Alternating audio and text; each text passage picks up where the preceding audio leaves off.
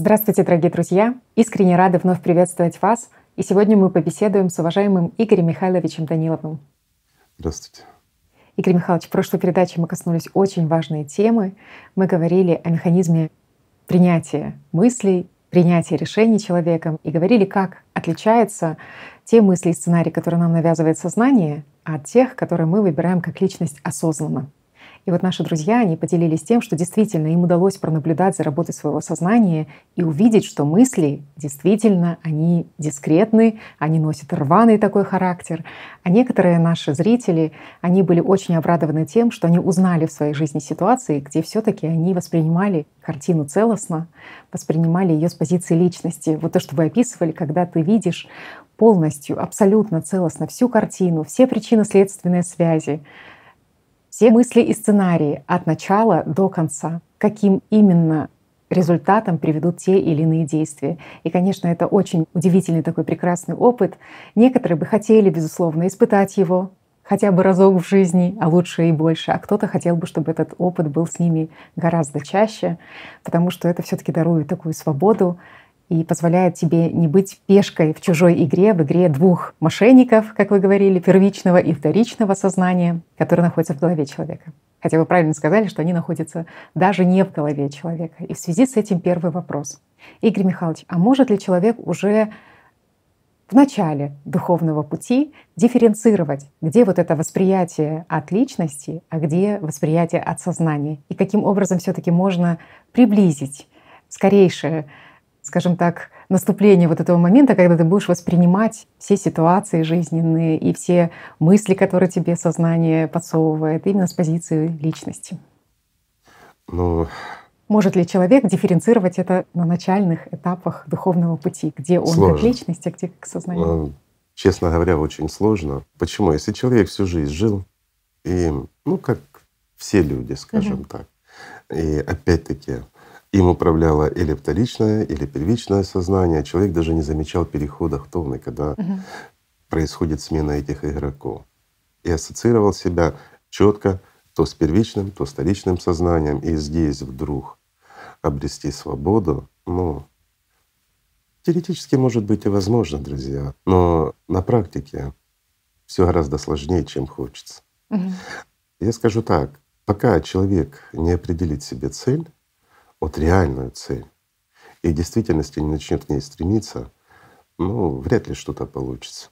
Почему? Потому что первичное сознание, к примеру, да, оно настолько вот въедается в человека, что его крайне тяжело, скажем так, каким-то образом просто отделить, да, да mm-hmm. вот просто отделить, выделить, потому что человек чаще всего воспринимает себя как первичное сознание. Mm-hmm. Мое тело, мой эгоизм, все вокруг меня.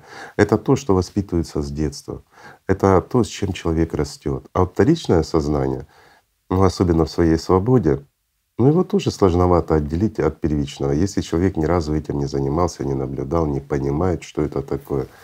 Ну, я скажу прям сразу так стал на духовный путь и получил свободу.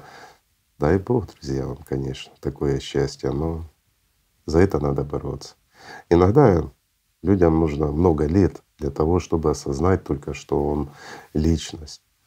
И это действительно так. И это требует больших усилий и трудов. Давай вспомним, ну, скажем, все мытарства святых. Угу. Ведь это же была как раз борьба, угу. борьба человека за свою свободу внутреннюю. Это только за то, чтобы осознать себя как личность, что он есть часть мира духовного. Это попытка отделить себя от сатаны. Угу.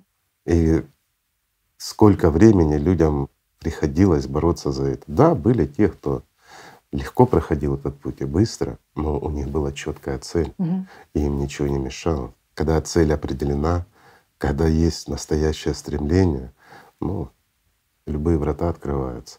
А когда человек живет обычной жизнью и ну, настолько погряз, скажем, в манипуляциях от шайтана, то ему крайне тяжело отделиться от этого шайтана для того, чтобы его хотя бы увидеть. А не увидев его, свободы не получишь. Еще очень легко увидеть его в другом человеке, в других людях, где-то в стороне, ну, но очень сложно узнать, как и направить да, взор в себя, понять, как он в тебе вот работает и сколько бы ты ни наблюдал за кем-то, угу. ты не поймешь, если не будешь заниматься собой. А это крайне важно, особенно в духовном плане. Это действительно важно, друзья. Почему? Ну, знаете, вот нам с детства рассказывали, внушали, что дьявол там должен выглядеть как козел какой-то, mm-hmm. рогатый, с копытами и тому подобное. Ну, может быть, кто-то себя так и ассоциирует, потому что то, что мы видим в зеркале, это как раз и есть та часть материального смертного мира, то есть это то, что принадлежит дьяволу. И здесь не нужно обольщаться. Мы заботимся о нем гораздо больше, чем о себе, потому что заботимся мы о сатане практически с нашего первого осознания, кто мы, что мы вообще есть, понимаете? Не то, что кто мы, это уже в духовном аспекте, угу. а здесь, что мы вообще есть. Когда мы только начали себя чувствовать, что я существую, еще маленький, мы все делаем для своего тела. Ну разве не так? И здесь тоже ну, не поспоришь. Даже маленький ребенок, он борется за что? За силу внимания.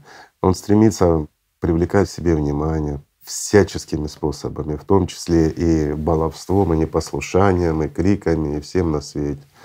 Но начинается борьба двух демонов. Расширить территорию а то и трех, а то и больше. Да, я имею в виду, когда родители пытаются угу. каким-то образом там приструнить ребенка, да, чтобы вот он воспитывался правильным, чтобы был хорошим ребенком. Ну, потом придумывают как сейчас говорят, такие вот японские воспитания. Ребенок до пяти лет, угу. да, может делать все, что хочет. То есть его бесенок должен стать сильнее. То есть у ребенка вообще тогда понятие дисциплины отсутствует. Значит, что свобода кого? Угу, а, насколько будет тяжело потом человеку? Угу. Еще больше тяжело, правильно? Угу. То есть еще больше проблем будет у ребенка потом, если он станет на духовный путь. Почему? Дисциплина. Оказывается, это крайне важно, которая вот должна формироваться практически с первых шагов и первых слов ребенка. Чтобы вторичное контролировало эго, проявляющееся первичного и наоборот, И наоборот, уже, да. конечно. И очень важно, чтобы детки, они могли расти с пониманием, что они все таки человек. Не в смысле физического тела и работы сознания, а в смысле духовного плана.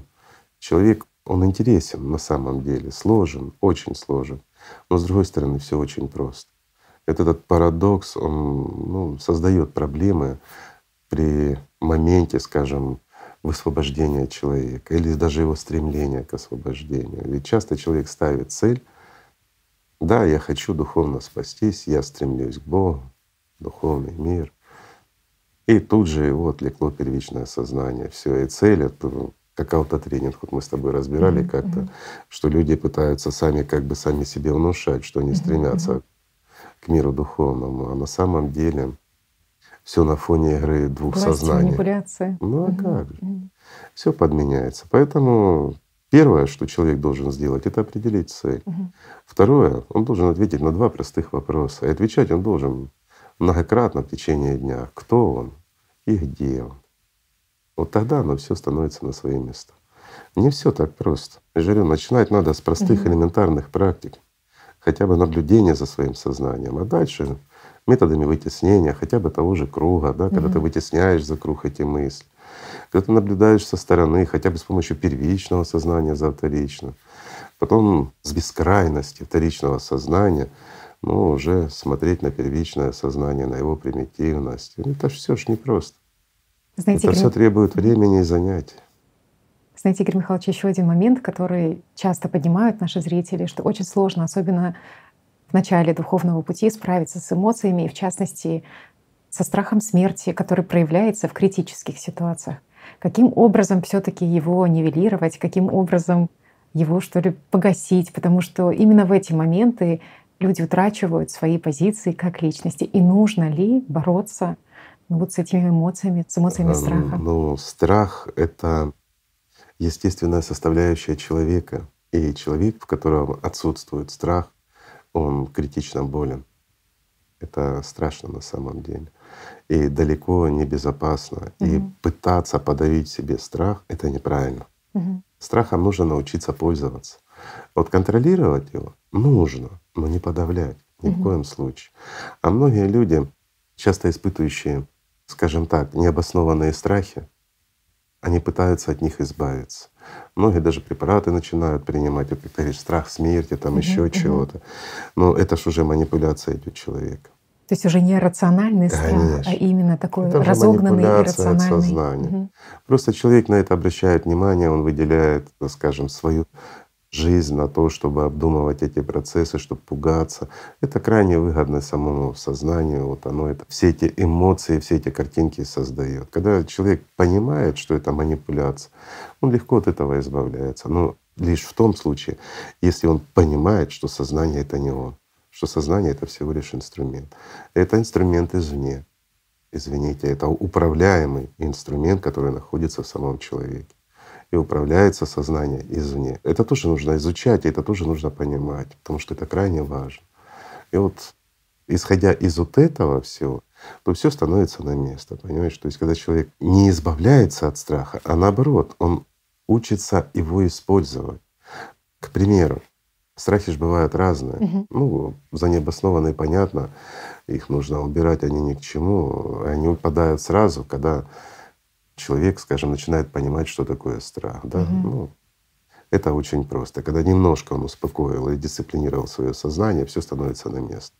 А вот убирать тот страх, который нас заставляет, когда мы выходим на дорогу, смотреть по сторонам угу. и принимать правильное решение, да, его нельзя исключать. Иначе мы ну, раз-два раза перешел, на третий угу. жизнь закончилась. А сознание это выгода. То есть не со всеми страхами, не со всеми эмоциями страха нужно бороться, да? То есть с Конечно, рациональными, далеко. безусловно, да, как бы те, которые эмоции, которые предшествуют ну, мыслям, которые нас, да, затем. Да, обычные манипулятивные страхи. Паники. Они не должны человеку мешать жить. Угу. А вот те, которые стоят на страже его жизни, угу. они важны и нужны. Угу. Просто нужно научиться ими пользоваться. Опять, что такое страх? Страх — это адреналин. А что такое адреналин, друзья? Это скорость, это выносливость, это молниеносность мысли, это в первую очередь, это сосредоточение на чем-то. Ты только на адреналине способен настолько вот сосредоточиться на чем-то, что даже происходит сужение сознания, понимаешь? То есть ты даже периферию теряешь в зрении, если страх исходит из конкретной точки. Да? Суженное или, решение вопроса, да? Конечно. Или наоборот идет расширение восприятия. Ну, скажем, те же процессы, когда момент страха, критической ситуации, все замедляется. Да, да, да, да. да. А ведь кто, ну, скажем, не попадал в такие ситуации, угу. когда реально время просто останавливается, и ты за доли секунды решаешь то, чтобы заняло у тебя там десятки секунд. Угу. Ты успеваешь обдумать, принять правильное решение и еще правильно, скажем, переместить свое тело, к примеру, пространство в нужное место. А кто в нас так воспринимает, Игорь Михайлович? Здесь уже это целостно воспринимает личность. Угу. Почему? Потому что нет процесса обдумывания. Угу. И вот заметь, когда происходит такой момент, скажем так, реальной угрозы, что время останавливается. Угу. Здесь нет мыслительных процессов. Здесь есть четкое восприятие. Угу. Ты уже знаешь и причину, знаешь следствие и знаешь, как действовать. Да. И вот здесь крайне важно научиться действовать. Если человек научился действовать, в момент выброса адреналина, то это только плюс. Здесь нет никаких минусов. Угу. Этот человек использует естественные, скажем, механизмы, которые формировались в нас на протяжении долгого времени. Это крайне важный, нужный механизм. И убирать его, ну, это катастрофично. Я приведу простой угу. пример, да. Ну вот, к примеру, идет ураган человек, в котором развито первичное сознание, или же он там боролся со своими страхами или еще что-то, неважно, он не оценивает адекватно. Да, у него есть страх, он боится, но он его запирает и не получает целостной картины. Угу. То есть в действительности идет ураган, идет к ним.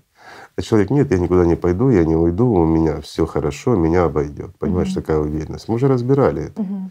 Опять-таки, почему? Первичное сознание, оно очень привязано к своему месту, если оно особенно ему дорого, там, к дому, еще к чему-то, это же мой дом.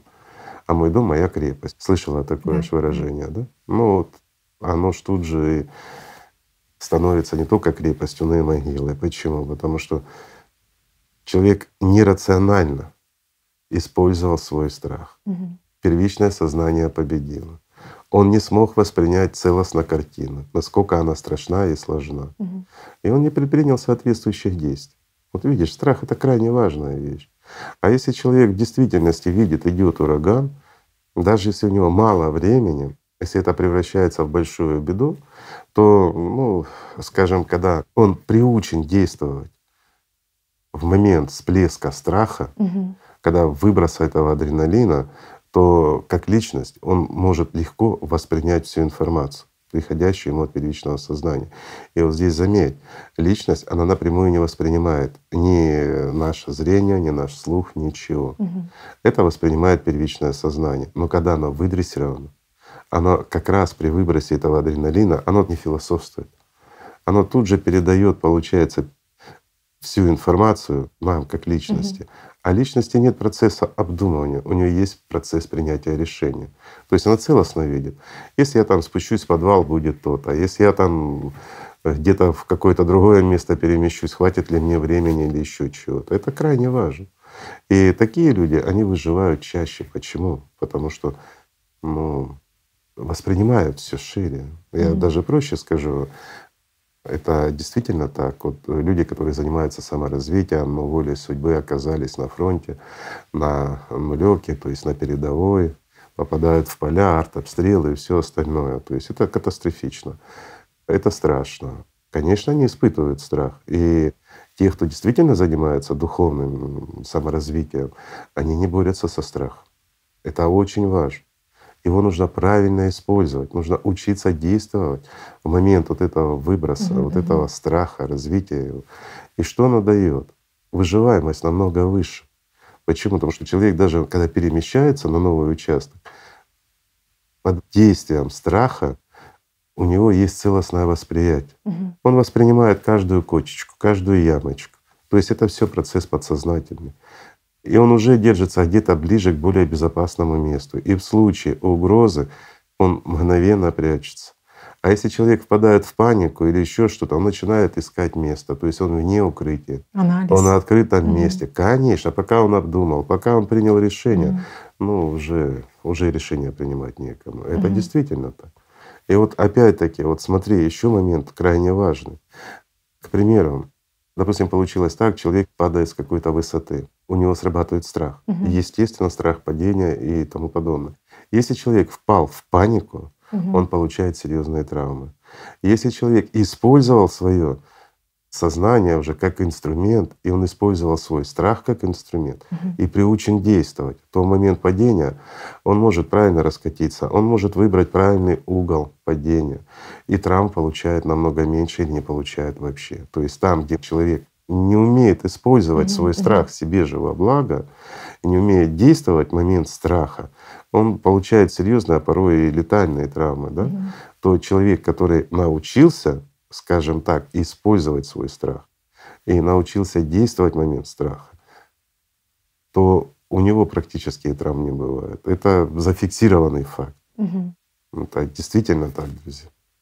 И тем более это, ну, мы берем момент падения, а если вспомнить истории в спорте, ну, там масса примеров. То есть, когда человек, ну, я скажу так, любой нормальный, психически нормальный человек, который выходит на ринг перед боем, он должен испытывать страх. И если он не испытывает страх, у него проблемы. У него проблемы с психикой, у него проблемы будут на ринге. Но здесь весь вопрос в том, способен ли человек использовать свой страх как инструмент, или же страх использует его. Если страх использует его, то он теряет, он скованный. Мгм. Конечно, ну, огромные потери, скажем так, или гиперответственность, Мгм. или страх за то, что проиграю, если я там вот не выиграю сейчас этот поединок, к примеру, Мгм, в боксе там, или в ММА, неважно. И чем сильнее человек перегружен, чем больше в нем волнений, тем он менее эффективен. Вот почему-то считается, что человек должен быть заряженный такой, выходить злой на ринг, такой агрессивный. Но ведь вот эта агрессия и злость — это прикрытие страха. Мгм. И здесь он вкладывает уже не в страх, не рациональность, он вкладывает во внешнюю агрессию. И внешняя агрессия его очень быстро сжигает. А когда этот адреналин он направляет правильно, правильно распределяет, во-первых, у него меньше травм, намного меньше. Во-вторых, он гораздо быстрее. Угу. Он гораздо быстрее, чем на тренировках даже. Почему? Потому что на тренировках человек находится в безопасности, угу. он в покое. А здесь он выходит на настоящий поединок. Он понимает, что его будут бить тяжело, больно и, возможно, долго. То есть и ну, любой нормальный человек не хочет, чтобы его били. Но спорт есть спорт. И здесь кто более терпеливый, кто лучше подготовленный, тот и выигрывает. Вот как раз одна из форм подготовки — это не устранить страх, а это научиться его использовать. Давай возьмем того же Майка Тайсона. Ведь он сам признавался, что он каждый раз панически боялся драки. Угу. Ну, выходить на ринг для него это было ну, тяжело. Но зато когда он выходил, его переключал. То есть он научился действовать вопреки своему страху. Mm-hmm. А если вспомнить его детство, когда он был достаточно крупный мальчик, которого даже девчонки били, то есть он боялся всего и всех, mm-hmm. пока в один прекрасный момент он не увидел своих сил. Талант в нем не проснулся. То есть он начал действовать в момент страха от безысходности. И в нем проснулся гениальный боксер. Вот видишь, опять-таки, человек сделал один шаг и стал хорошим боксером. Научился действовать. Именно. Научился действовать, угу. да. Это интересно, Игорь Михайлович, вот вы сказали, что злость, раздражительность — это, получается, производная страха? Э, нет. Я скажу так, вот настоящая вот эта злость угу. — это не страх угу. подталкивает. Здесь безнаказанность угу. и страх того, кто боится. То есть это как у зверей. Когда твой страх влияет на зверя и чем больше ты боишься, тем агрессия его выше. Uh-huh, uh-huh. Почему? Потому что он чувствует, что ты боишься. Ты вкладываешь много в рил, и здесь борьба за врил, и здесь не нужно никаких фантазий, почему есть маньяки, почему есть плохие, злые люди, mm-hmm. которые склонны к агрессивному отношению к другим людям, скажем так. Почему это все происходит? Потому что если человек чувствует безнаказанность, и он может проявить в себе звериное вот это, то в нем и зарождается и ненависть, и злость, и многое другое. Так что страх — это тоже вещь нужная и важная. Главное научиться его правильно использовать. Игорь Михайлович, ну вот еще такой вопрос. Это по мотивам, как говорится, прошлой передачи, когда вы рассказали про целостное вот это восприятие, восприятие от личности, объемное, когда ты видишь все причинно-следственные связи. Вопрос заключался в следующем. Если человек развивается на духовном пути успешно и удачно, развивается как личность, говорит ли это о том, что однажды в его жизни наступает такой момент, когда он 24 на 7 прекрасно видит всю картину, как оракул такой, знаете, где для него этот мир абсолютно понятен, ничто для него не является непредсказуемым, он не испытывает абсолютно никаких эмоций, никаких страхов. Это была бы катастрофа, я так скажу. Угу. Это это самое страшное для человека, если бы он попал в такое состояние. Угу. Почему? Это неинтересная жизнь. Это жизнь бессмысленная и глупа. Без роста. Вообще без ничего. Угу. Человек должен расти. Угу. Он не должен знать свой шаг. Не то, что завтра, сейчас, следующий шаг для угу. него должен быть непредсказуемый. Почему? Потому что когда масса неизвестна, угу. тебе приходится многое преодолевать тебе приходится опираться на свое чувственное восприятие. Но если ты идешь по духовному пути, ты должен воспринимать мир, да, целостно. Он не разделяется. Ну, это немножко другое, скажем, может быть, мы об этом и поговорим, когда человек подходит уже к вратам, что происходит в нем. Ну, это не тема сегодняшней передачи. Но на пути к этому mm человек должен учиться. И он должен понимать, что всякому бесу здесь есть место. Всякому несчастному случаю есть место. Всякой беде и всему остальному также есть место. Mm. Это мир такой, это мир, ну, который мы называем адом. Ну, для нас это сейчас родной дом, в котором нам может быть хорошо и прекрасно. И все зависит лишь от нас, каким будет этот мир. И э, поэтому, да не приведи Господи, чтобы кто-то попал в состояние, когда он знает все. Понимаешь, когда вот весь мир у него на ладони. Угу. Ну, это напрямую подключиться к сатане только.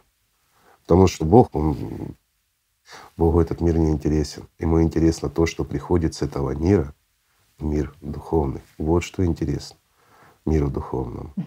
А то, что смотреть за каждым у кого, извините, насморк, у кого какие-то другие проблемы. Ну и вот этим всем занимается духовный мир с утра до вечера, им есть чем заниматься. Ну, наш эгоизм это говорит, и бесы это говорят. Почему, знаешь? Потому что дьявол знает о каждом все. И вот свое он пытается как-то вот переложить и на мир духовный, и на Бога. Mm-hmm. Почему? Потому что наше сознание — это ну, единое поле, скажем так, в масштабах Вселенной нашей. Во всех ситуациях дает свою рассылку, свою рекламу. Конечно, да? То есть как он конечно. Трактует. И знает mm-hmm. о каждом, каждый mm-hmm. шаг и все остальное. И составляет планы на будущее каждому человеку. Но человек становится свободным, как только делает первый шаг на духовном в своем развитии. То есть почему он уже идет против самой системы. А если он духовно развивается, он становится невидим для самой системы. И вот здесь масса сюрпризов. А знать все, да не приведи Господи. Не. Это, это не жизнь. Угу. Не будет никакого роста, не будет никакого развития. А человек здесь для того, чтобы развиваться и расти. Это уникальное место, мы уже не раз говорили, я скажу еще. Здесь человек, обычный человек, смертный, с бесами в голове, с кучей проблем, он может за свою жизнь, за короткий промежуток времени стать бодхисаттвой. Это, это единственное место, где человек способен так быстро и так серьезно ну, вознестись и развиться. Потому что других таких условий никогда у него не будет. Это правда. Кем бы он ни стал. Угу. Если он станет субличностью, у него вообще жизни нет. Все, что ему остается, это лишь темнота и стирание его как ненужного. А если он станет ангелом, ему нужно будет в наших мерках бесчетное количество миллиардов лет, чтобы стать бодхисаттвой. А здесь за одну жизнь. Вот это уникальное место. И да, масса здесь проблем, я согласен. Да, это ад. Но знаешь, я скажу так, Всякий меч, он закаляется в огне, угу. в пламени и остужается в воде для того, чтобы обрести прочность. Так и человек здесь.